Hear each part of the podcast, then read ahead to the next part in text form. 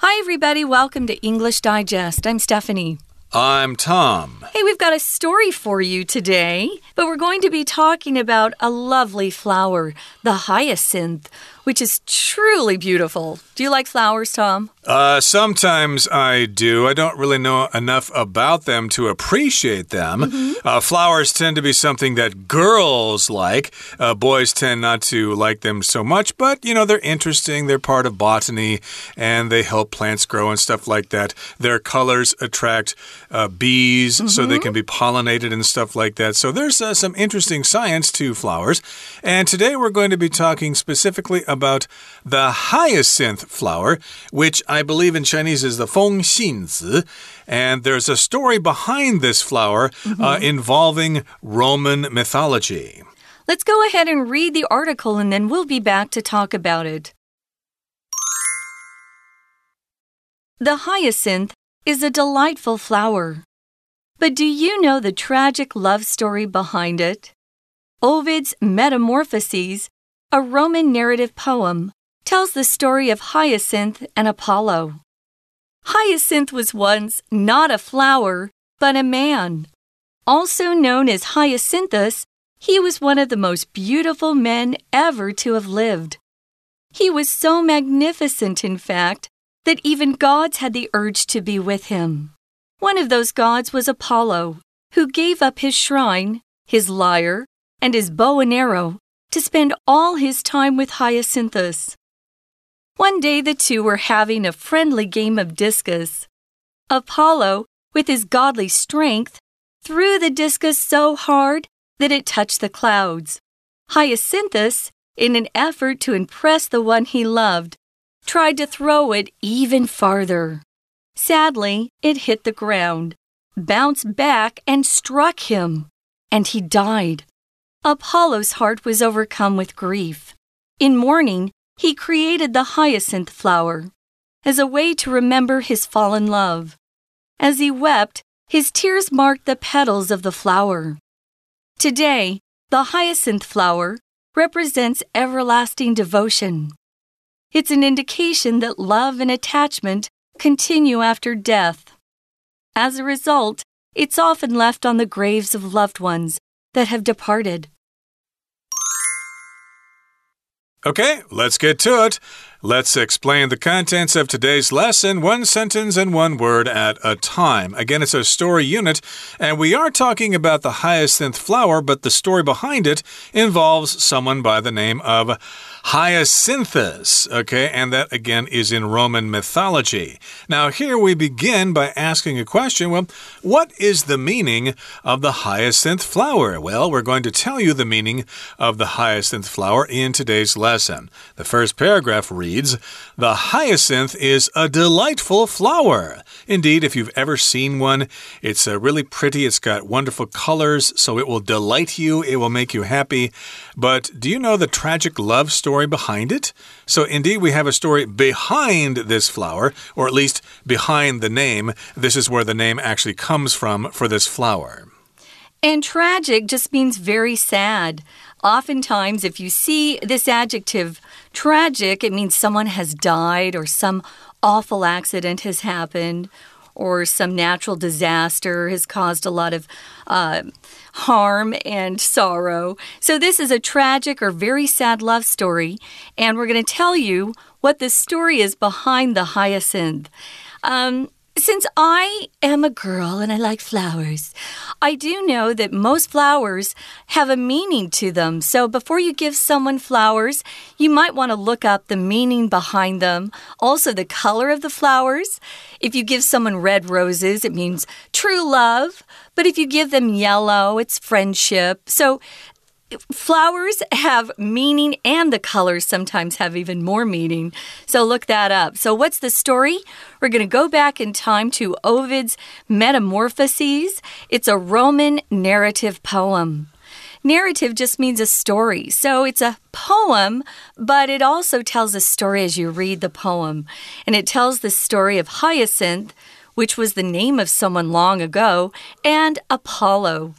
Right, so it's an epic poem, kind of a long poem that tells a story. And again, it's all about Hyacinth and Apollo, whom I believe is the god of the sun. Who is the god of the sun? And in any case, here in the next paragraph, it says Hyacinth was once not a flower, but a man. Well, I suppose the flower has been around for a long time, but they changed its name after this story. And yes, indeed, we're talking about a man. So if you see a hyacinth flower, well, that name comes from a man, at least in mythology, also known as Hyacinthus. He was one of the most beautiful men ever to have lived. Now, the word beautiful is oftentimes referred to women, is used to refer to women, mm -hmm. but sometimes you can call a man beautiful, especially in literature or in poems.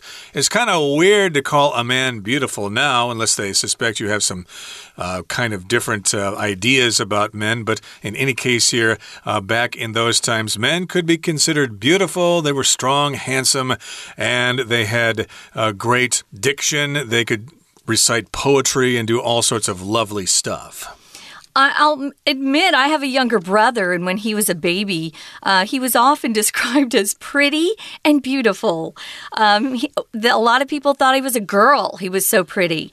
Mm. So it does happen. And if there's a guy who kind of looks, he's maybe not so masculine looking and is very, very attractive, you'll hear people sometimes use that word beautiful. Although I don't think you hear the word handsome used to describe women so much, do you? Oh, yeah. If she has very strong facial bone structure and features. Uh, yeah, sometimes it's not really a pretty face. Maybe it's striking, very handsome, especially older women. I've heard that used. But uh, yeah, uh, if you are a beautiful man or woman, you're very attractive. So he was so magnificent, in fact, that even gods had the urge to be with him. I don't know what it is about really beautiful or handsome people but you just kind of want to be around them. They're so nice to look at. So that's kind of the the sense that people had around this guy. Wow, he's so cute. He's so beautiful. I just want to look at him all the time. Oh, I do too. So, yes, indeed, magnificent just means great, wonderful, fantastic.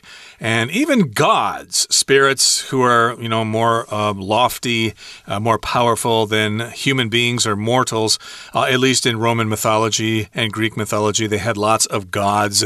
Whereas nowadays, uh, the main religions in the, in the world, Christianity and Islam, just have one god. But back then in mythology, they had many gods. And yes, gods gods, hey, they really wanted to be with him. So if you have the urge to do something, you really want to do that thing. Boy, do I have the urge to go sing karaoke tonight. Yeah, if you have the urge to do something, it's a strong feeling that makes you feel like you don't have a choice. You just want to go do it. Um, sometimes late at night, I'm trying not to eat, especially sweet things, before I go to bed. But sometimes that urge to have ice cream or a cookie just becomes too strong. Well, um, this guy was so beautiful, Hyacinthus, that a lot of the gods just wanted to be with him. They had that urge to be with him. A related word is urgent. If something is needed really quickly, you say it's urgent. Can you have this finished by tonight?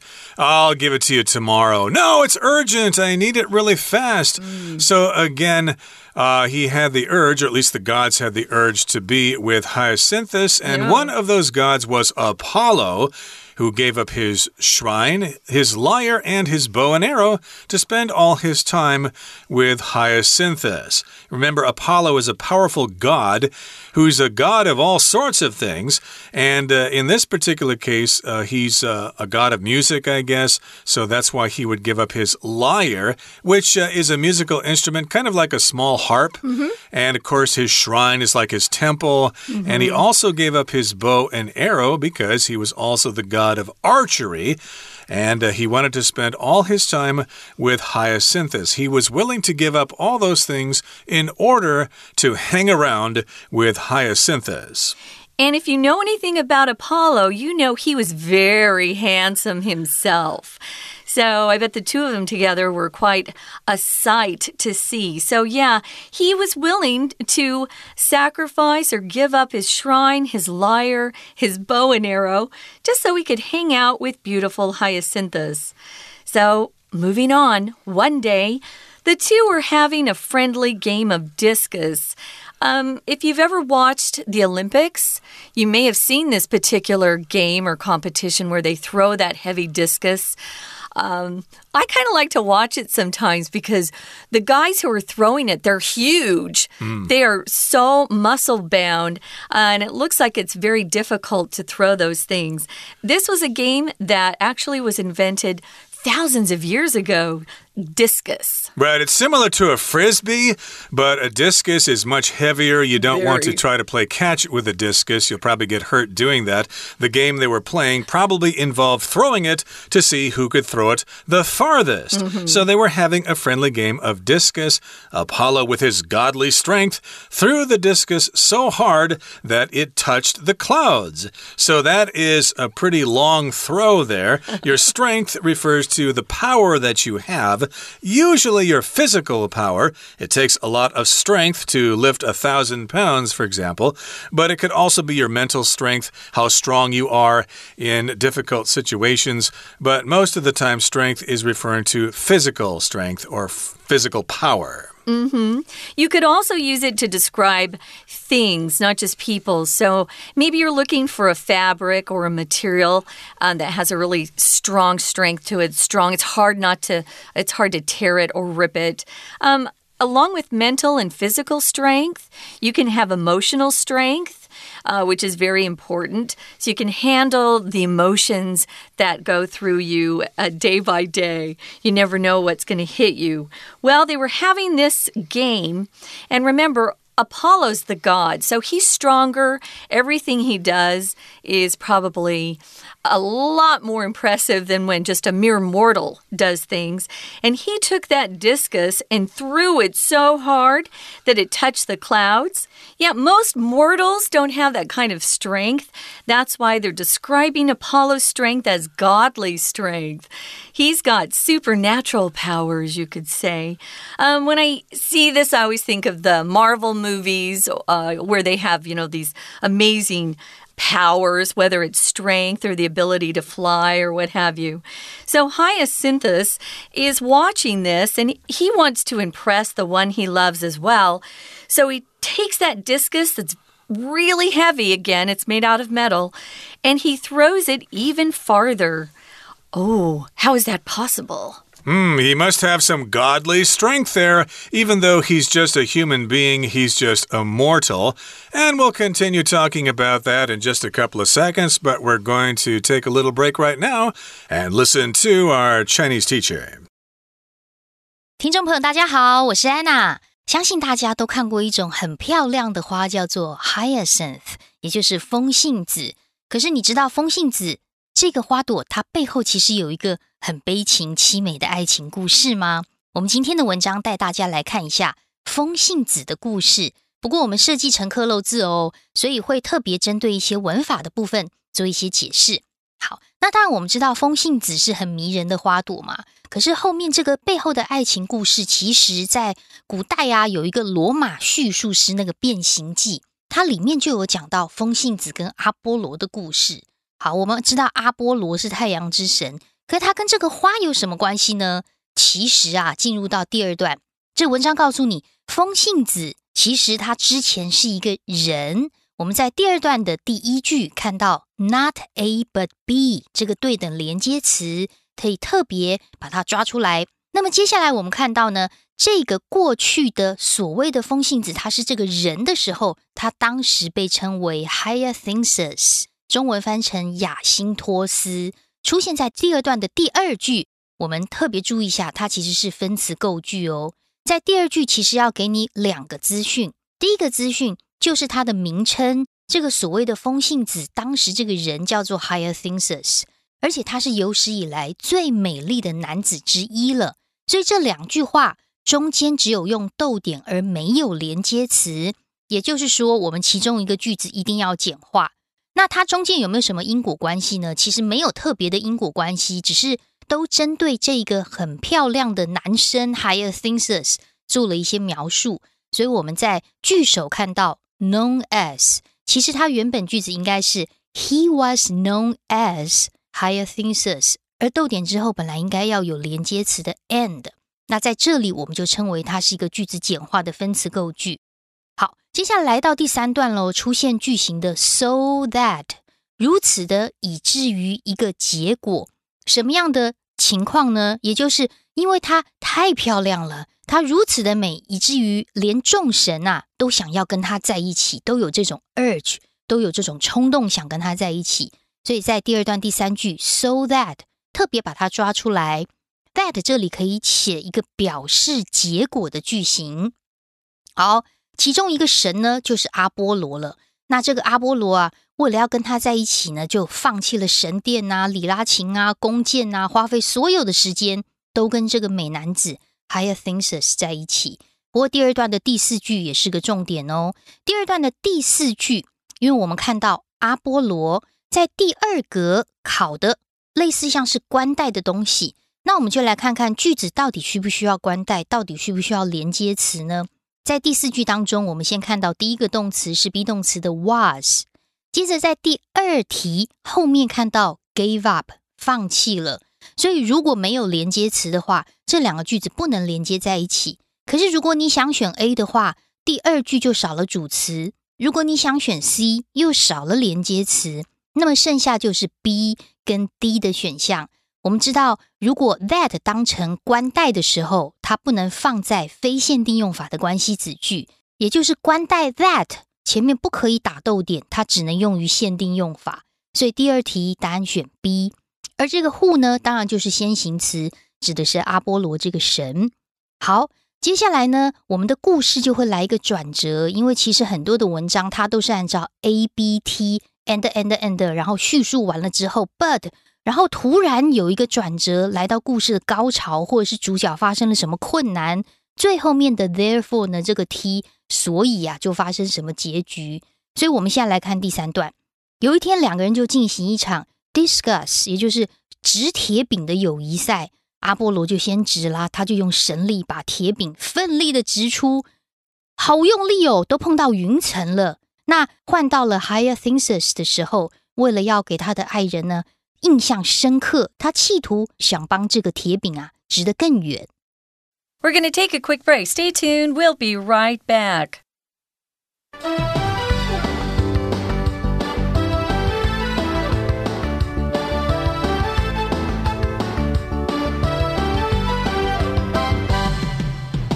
Welcome back, guys. We're talking about the meaning of the hyacinth flower.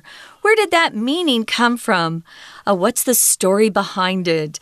So we know the hyacinth is a beautiful flower, but behind that beauty lies a tragic love story, and it comes from Ovid's Metamorphoses, a Roman narrative poem. And it tells the story of two guys Hyacinth, a mortal, meaning he can die. He was born and he can die. And Apollo, who is a god and has eternal life and also very strong powers. We know that Hyacinth was once not a flower, but a man, also known as Hyacinthus. So that's where that that name comes from this Roman poem. He was one of the most beautiful men ever to have lived. So he was quite lovely, you could say. He was so magnificent. Magnificent is a word we use often to talk about things that are really impressive. Um, like if you were talking about something that had to do with a castle or a king or queen, magnificent. Uh, save that adjective for something that's really amazing. Um, he was so magnificent, in fact, that even the gods wanted to be with him. So, one of these gods that we're talking about here was Apollo. And Apollo, Apollo had different kinds of skills. One was uh, shooting with a bow and arrow. He was very, very talented at archery. Um, he also was a god of light and he loved music. And this lyre, as Tom explained earlier, is kind of a very small version of a harp that you can hold in your arm. You don't have to put it on the floor. Those are very popular. Well, he was very good at all these things and he gave them up all so he could spend his time with Hyacinthus. That's right. So one day these two guys were hanging out together. Apollo was happy to be with Hyacinthus, and they said, Hey, let's uh, have a friendly game of discus. And Apollo threw first, and he was so strong, he had this godly strength that the discus he threw actually touched the clouds. And I guess uh, that was quite impressive, especially if they were cirrus clouds, because those are really, really high. Yeah. But I imagine they're probably cumulus clouds, which are closer to the ground. But still, uh, that is quite a feat there to touch the clouds.